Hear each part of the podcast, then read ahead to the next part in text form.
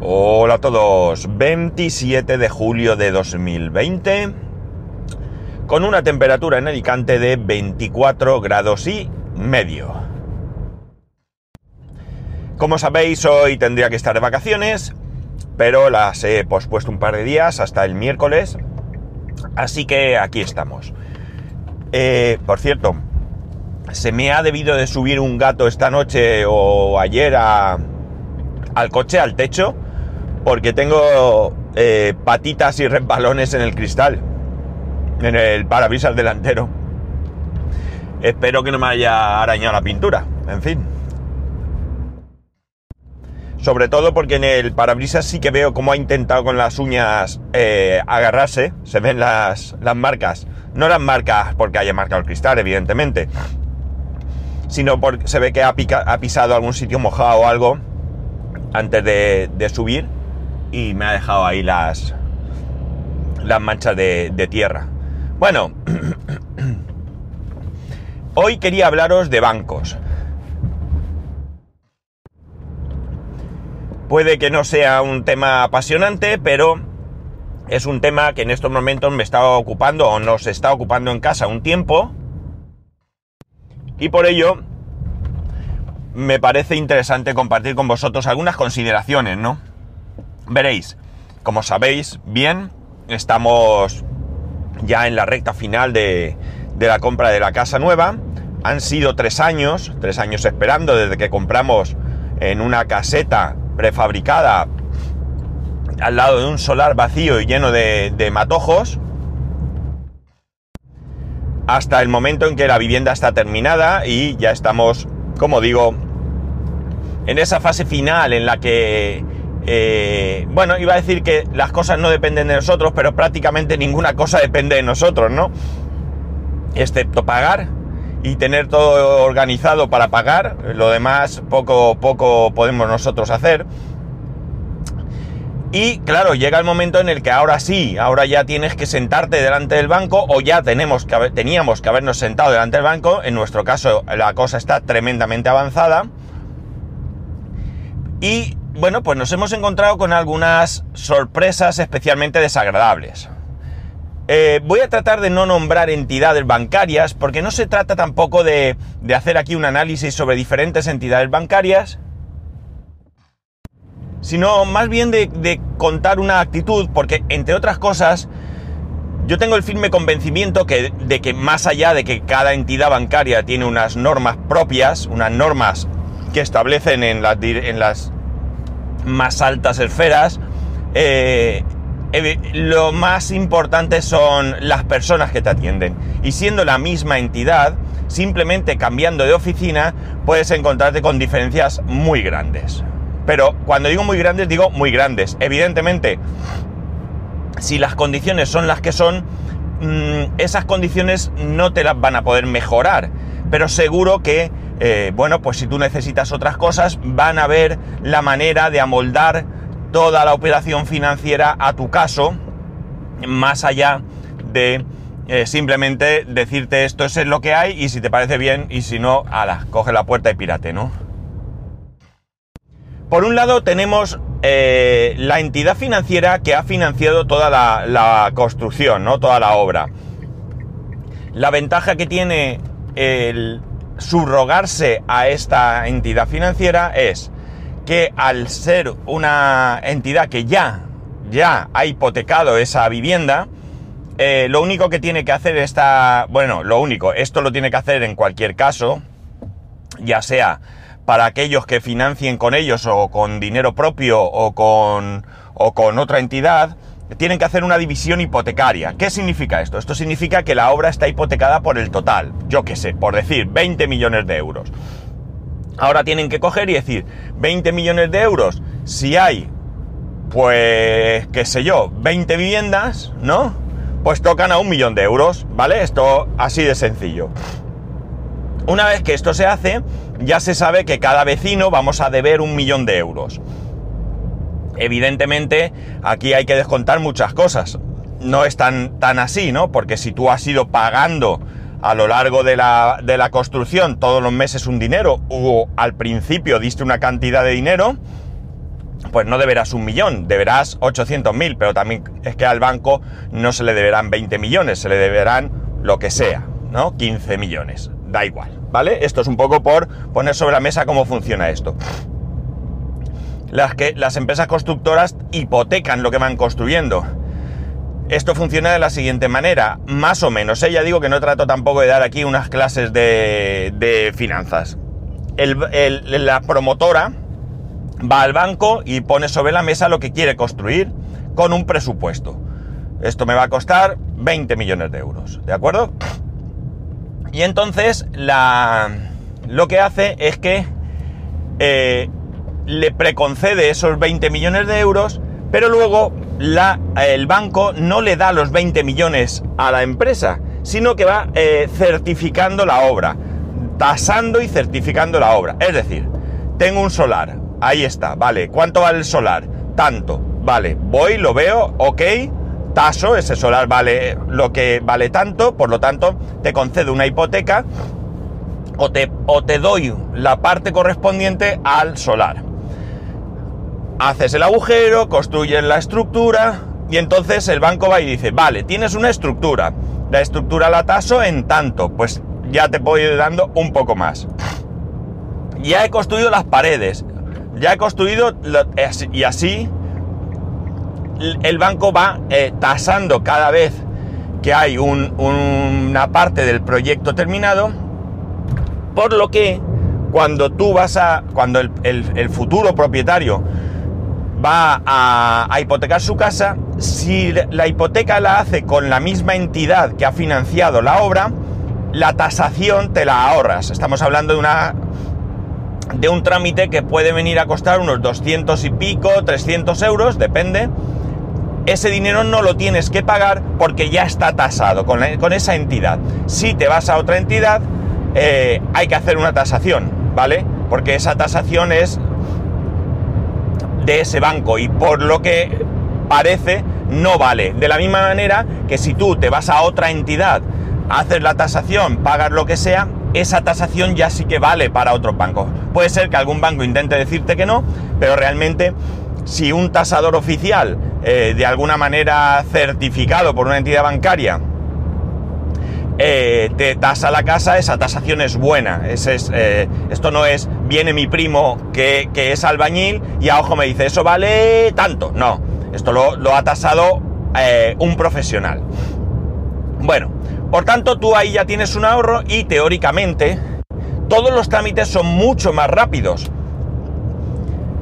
Porque, como digo, si no tiene que ir un tasador, que tiene que ir tal día, que no sé qué. Eh, la única cuestión es que tú pongas sobre la, que las condiciones evidentemente te parezcan adecuadas y que tú pongas sobre la mesa eh, eh, tu capacidad de financiera, ¿no? Tus nóminas, tus propiedades o lo que se requiera o lo que el banco requiera para poder concederte ese, ese crédito hipotecario. Dicho esto, dicho esto, nos encontramos con lo siguiente. Nosotros personalmente no hemos hecho la solicitud de hipoteca, no la hemos hecho a la entidad que ha financiado la, la obra. ¿Por qué? Porque han pasado totalmente de nosotros. Pero no solo de nosotros, sino yo creo que han pasado absolutamente de todos los vecinos. Y esto es así porque, bueno, pues hasta que me salí del grupo, la gente preguntaba, ¿os han llamado? ¿Os han dicho algo? Yo he ido a la oficina, me dicen esto, me dicen lo otro, he llamado. Y eh, bueno, pues a nosotros, después de. Sí que es cierto que al principio eh, me llamó a mí, además, una persona de la entidad.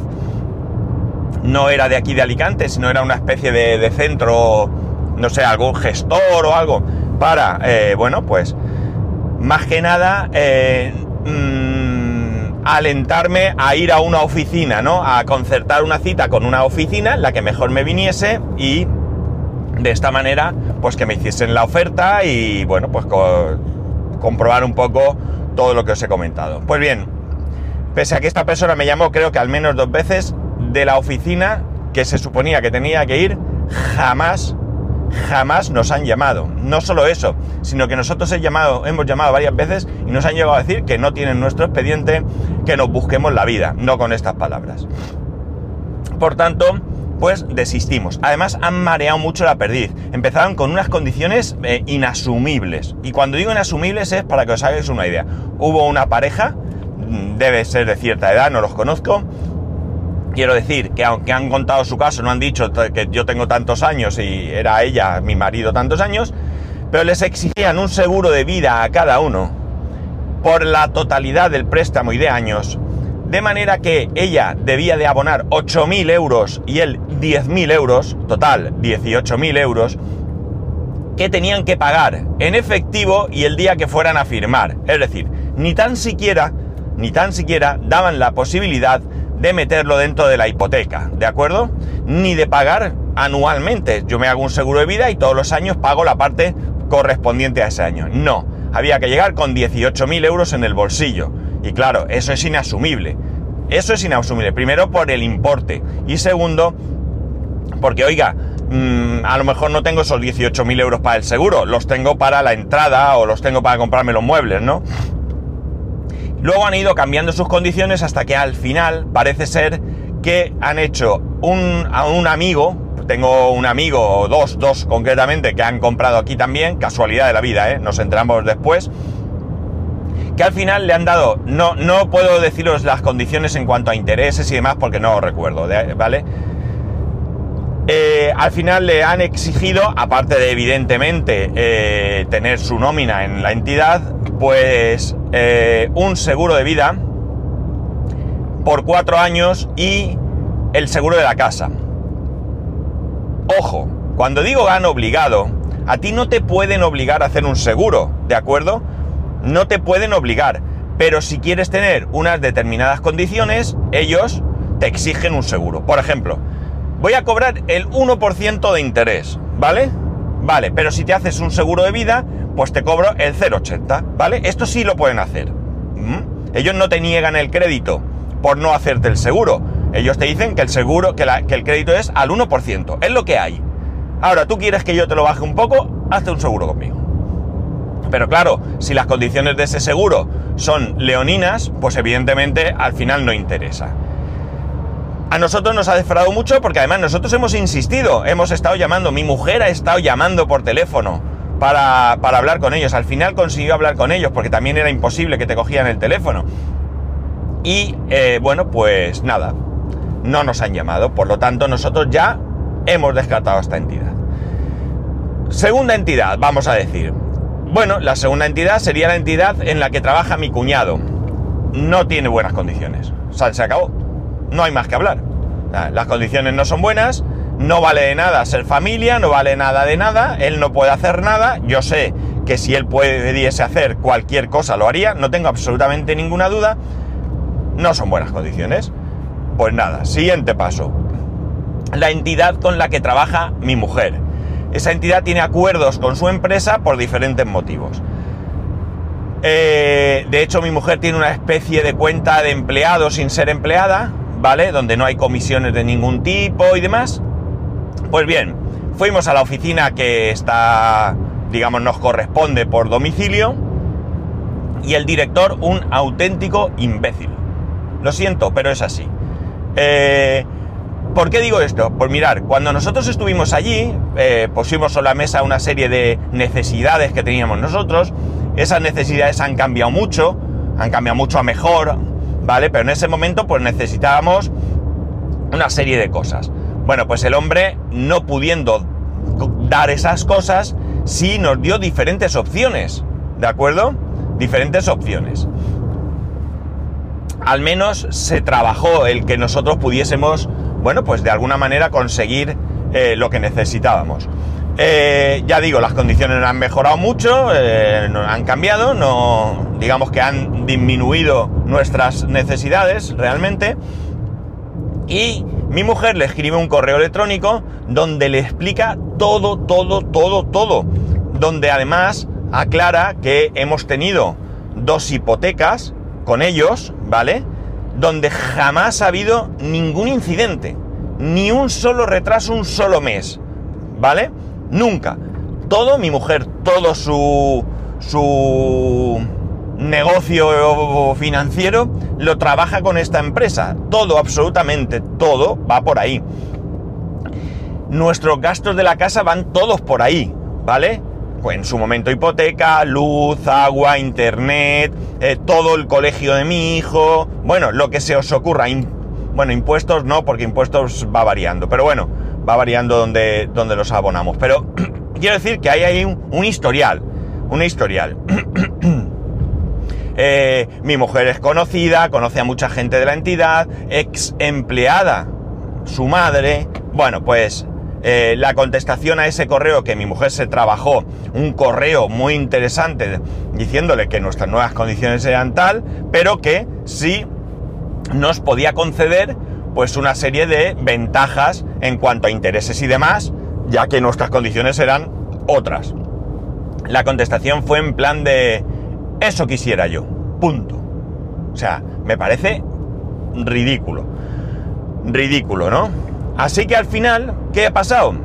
Que con otra entidad con la que ya hemos trabajado anteriormente, una entidad con la que solicitamos un crédito y no nos pusieron ningún problema, evidentemente si no nos pusieron ningún problema es porque nosotros no tenemos ningún problema y porque lo que solicitamos entraba, entraba dentro de, nuestra capacidad de endeudamiento, si no, no lo hubieran dado, o sea, hasta ahí todo bien.